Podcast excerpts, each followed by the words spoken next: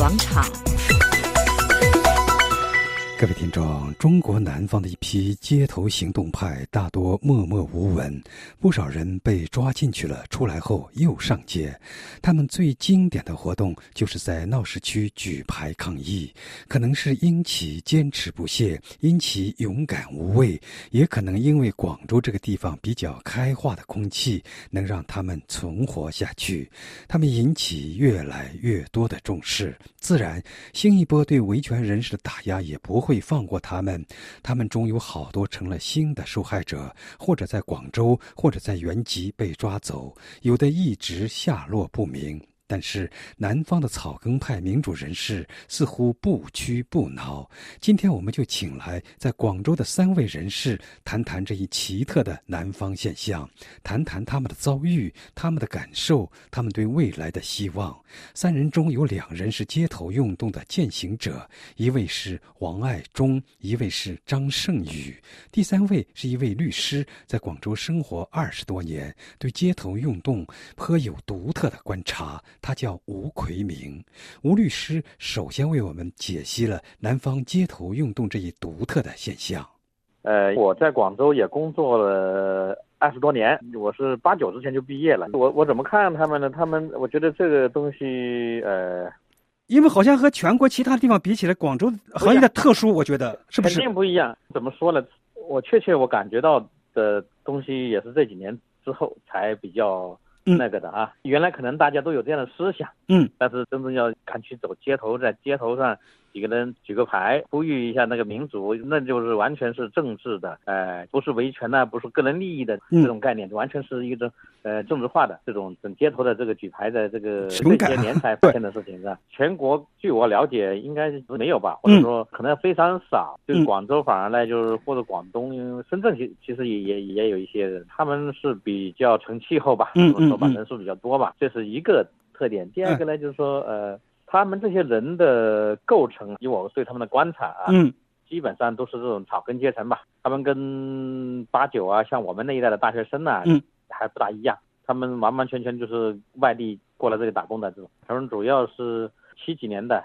嗯，八零的，嗯啊，他们。八九的时候，他们应该可能在读初中啊，没有受到我们那一代人的这个思想啊或者影响，我认为对他们影响不大。呃，然后他们成长的年代，包括大学或者高中哈，他们应该是九零以后了，在在中国的政治上是比较压抑、比较沉闷的时候，他们我估计大部分的人基本上就没有政治的这个思维了。那他们怎么会突然走到街头？就是说，这这个呢，就是我我也得就像我们八九一代，像我们那个时候是应该八几年刚刚开开改革开放的时候，估计。对政治的思维啊，对政治的熏陶比较气氛比较浓厚，嗯，一些熏陶的，嗯嗯。但是像他们这些人，我他们我认为他们大学、高中应该是不会有，嗯。那这些人呢，就完全我他们自己肯定自己喜欢，能够愿意愿意愿意看，嗯，看历史啊，看政治啊，嗯啊，这样自己学的哈，嗯，因为那个时候基本上没有也没翻墙，什么都没有啊，那个时候是吧？不像现在有网络是吧？嗯。所以我认为他们成长完全是靠自己的，我认为靠自己的，整个社会没这个环境。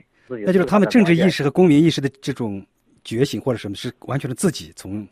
生活对，完全是我觉得他们而且是靠个体的哈，个体的，就是不像我们八九一代，我们基本上是还是一个氛围。对，他们我觉得完全是靠个体的啊，所以呢，他们那个时候就他们的同学啊或者什么，肯定是一一点也不关心政治，包括工作毕业之后，估计他们也不关心的。嗯，但是每一个时代肯定都有非常少的一部分人能够先觉吧，先醒悟吧，对。大概他们这些人肯定是都是这种，他们那个群体里面的极少数的人，然后觉得可能那其他的影响可能是这些年的网络啊、QQ 啊、微博啊这这些的发达，他们交流就更方便嘛，所以我觉得就才有可能形成。嗯，如果说光一个人、偏两个人，我估计他们自己。可能也觉得太孤单，也觉得不大可能去。但是有网络这种联络，估计大家更有信心了，所以他们就慢慢会成一些气候吧。对对，就大家联络我，所以我觉得这个是推动的因素，是吧？嗯嗯。第三点呢，就是说对他们的意义，嗯，我觉得是比较重要的，因为你看整个整个中国现在这种环境，基本上来讲，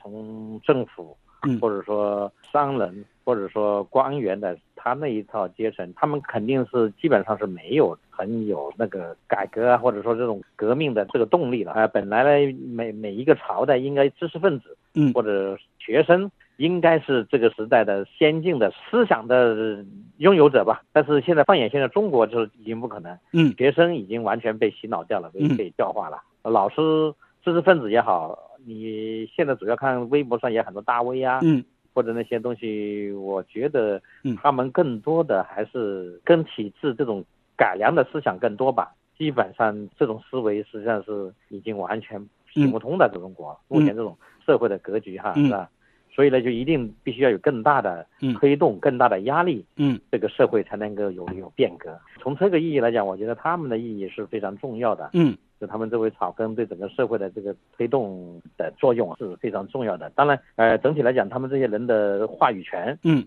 包括思想，嗯，啊、呃，就或者说这个知识层次，嗯可能会比以前的我们八九的那些人会差一些。嗯但是，嗯我觉得现在这个中国这个社会，我我比较看重他们对整个社会的这个推动作用吧。啊，嗯。王爱忠是街头运动最早的发起人之一，他向我们谈起自己参与和发动街头运动的动机和经过。呃，这个是最早是我们是这样想的，就是我们感觉大家都停留在这个网上呢，发表观点啊，或者做一些呼吁呢，感觉这个呃效果也很差。后来我们广州有几个人，包括像我当时还有刘远东，嗯还有欧龙贵、杨崇，还有大概五六个人呢，我们就。呃，发起了一个叫从网络到广场的这么一个想法。嗯，我们就在那个广州的黄花岗历史陵园就开始一个月末的一个呃聚会，就是每个月的最后一个呃星期的星期天的下午两点钟到那里去聚会。这个可以等于说是广州这个包括这个南方街头运动可能是最早的这个起步的地方。呃，发起这个明确的这个时间的时候呢，其实有挺多人的。嗯，包括就是说那个什么唐静林啊，嗯已经应该有大概有十几个人吧。啊，不仅是广州本地的，后来是包括什么深圳、嗯、中山、珠海、呃惠州，到后来甚至什么湖南、嗯、呃广西都有人过来参加。呃，后来参加的人比较多呢，很快就遭到这个当局的打压。张胜宇这位街头运动始终不渝的践行者，已经在公安局几进几出。说起亲身参加的活动来，仍然兴致勃勃。南方的街头运动啊，开始嘛就是比较松散的啊，现在呢就基本上虽然是不是那种固定的组织，就是大家都是有意识的，就是会一起去联络啦，去嗯做一些比较有意义的活动嘛。您参加过的做的一些一两件比较，您在您看来最典型的事情是什么事情呢？比如说，其实我觉得最有意义的一件街头活动的话，就是那在那个南方，呃，周末了，像那个，嗯，包括我们抗贺游行那两次了，呃，就是通过反核那那个话题去促进那些公民的那种权利意识嘛，呃。那你你觉得你们现在从事的这种活动，在社会上得到一些理解了吗？或者你们是比较孤立的？嗯啊从目前来说啊，我啊参加一些活动都不会受到太大的阻扰了，因为在其中包括他们体制内的一些，他们也在也也意识到这一点嘛，所以啊他们对我们的打压力也也比以前松很多了。可能有些地方还是比较顽固的，这一点是应该承认的。南方的街头运动有哪些人参加？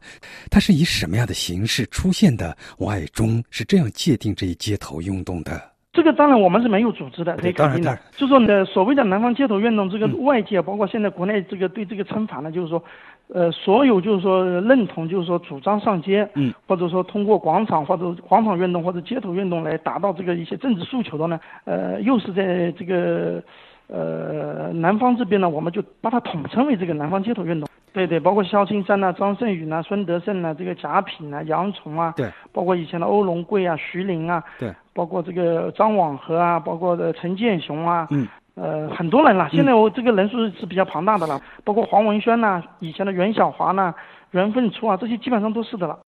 最近几个月，当局对公民运动人士的打压越来越厉害。知名人士有徐志勇、郭飞雄已经被抓进去数周，广东街头民主人士更是感到寒风阵阵。刘远东被抓进去了，还有好多人也被抓进去了，形势很严峻。吴奎明律师表示：“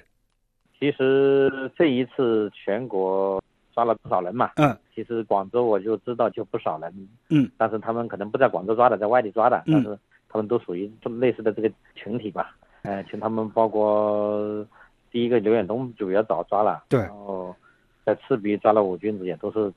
都是广东那些人嘛。那就是最近这个形势对他们来说还是有点严峻吧？这个肯定是很严峻的，因为首先呢，就是说现在他们的这种举动肯定是对整个嗯呃体制的或者说呃统治嗯的冲击比较大的。嗯当然现在也在整网络，但是网络的这个嗯一般的利益的维权呢，对整个体制的冲动触动可能没那么大，但是像他们这种就会比较大，所以他们我认为这一次也是他重点的一个处理的对象吧。嗯嗯嗯嗯。王爱忠也有同感，他认为南方形势的变化应以南州事件来划界。呃，现在的情况可以以那个为分界，以那个兰州事件为分界。兰州之前是打压是应该说是广东还是很宽容的，比如说我们这个上街举个牌啊，就是三四个人呐、嗯，去公园或者去街头举个牌，那时候打压还是很很轻的，基本上就是说不会拘留啊，刑拘就更不用说了，嗯。就是普通的行政拘留都是很少的，嗯，最多就是去喝个茶呢，嗯，或者就去做一下笔录这样子的，嗯，然后呢，到今年这个南方周末事件以后呢，对这些街头运动的人，基本上就是说拘留、嗯遣返，然后到了这个五月份以后，就是六四前夕啊，嗯，到现在为止，就很多人就一上街就直接就刑事拘留了。刑事拘留。所以呢，这样一路走来呢，就是说这个打压是越来越严厉了，这是肯定的。我是被行政拘留过七天，嗯，这个形势越来越严峻。呃，有一个很简单的例子，就是应该是上个月这个有个叫孙德胜的，他就是在家里一个人写了一张纸，就是说，呃，习近平无耻，好像是释放徐志勇的这么一个一张纸，呃，拍了相片传到网上以后就刑事拘留了。嗯对，从这一件事可以看出来，就是说，在六四以后，这个打压这个街头这一块是非常之严厉，而且基本上就是说上街的可能就直接就面临就是刑事拘留这个、嗯这个惩罚。对，张胜宇被警方抓进去过好几次，但他对形势的看法角度不同，而且很乐观。不一样，每个人的对这个时局的认识是有区别的。我对这个时局的认识是很乐观的，但是他们看不到一些乐观的东西了。那你能不能给我说一下你看到的乐观的东西是什么呢？其实好难一下子说得清楚。我说的一些东西呢，他们就不大相信嘛，哎包括一些体制内的那些改革力量嘛。因为那些体制内的改革力量，他没有明显的表态嘛，但是暗中的处理是很大的，他们很多人感受不到而已。您看到他们感受的是一些体制内的那些打压的力量，那些顽固的势力，每个人认识不同嘛，对一些同样的一件事物的理解是不同的。就目前的来说，他们体制内的一些改革的力量，他是主导的还是那种比较温和的一些改革的力量。嗯嗯，像他我所表达出来的都是一种比较激进的，嗯那他们来说还是要对我们这种作为这种行为要稍加控制的。他们多数那些改革力量还是处于这种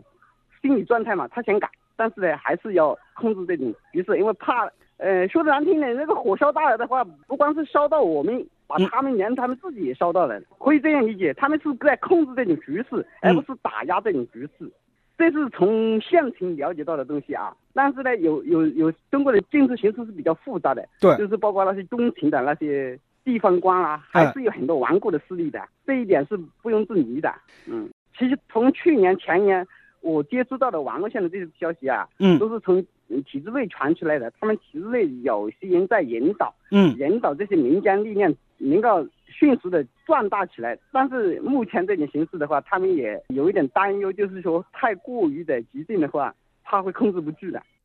有一点可以肯定，形势虽然严峻，他们都不会退缩。街头活动存在的意义啊，呃，我个人觉得啊，街头活动存在，也就是一种让人家能够看到，就是有这样一批人，就是处处于处于一种现实力量嘛。现在嗯网络上，呃，我自己觉得的话，没有街头比较有现实意义嘛。我现在我一直在鼓励他们的，就是最好是能够找到现实中的，呃，哪怕你你就是不举牌的话，嗯去围观，站在旁边看看都好的。嗯，这个街头运动，我们是肯定是始终不渝的要推行的，要去走的。我们始终就是认为，就是说通过这个街头运动去影响更多的人，然后呢，呃，发展成更大规模的这个呃街头运动，这个肯定是我们最呃一直以来的这个目标。当然，就是说面临现在这个短时间的这个当局的这个严厉打压呢，就是说，嗯，我们目前也是尽量的，就是说，呃，不做一些不必要的牺牲。大家呢还是呃目前有一个共识呢，就是说，主张先沉下来，那以发展这个力量为主，就是说以这个上街的斗争呢，我们先把它暂时先缓一缓。最终的目的是肯定在呃中国建立一个这个民主、这个宪政的一这么一个符合这个现代这个政治文明的一个国家。嗯，各位听众，您刚刚听到的是光明广场专题节目，吴奎明、王爱忠、张胜宇三人谈广州街头民主运动。本次节目由安德烈主持，我们下次再见。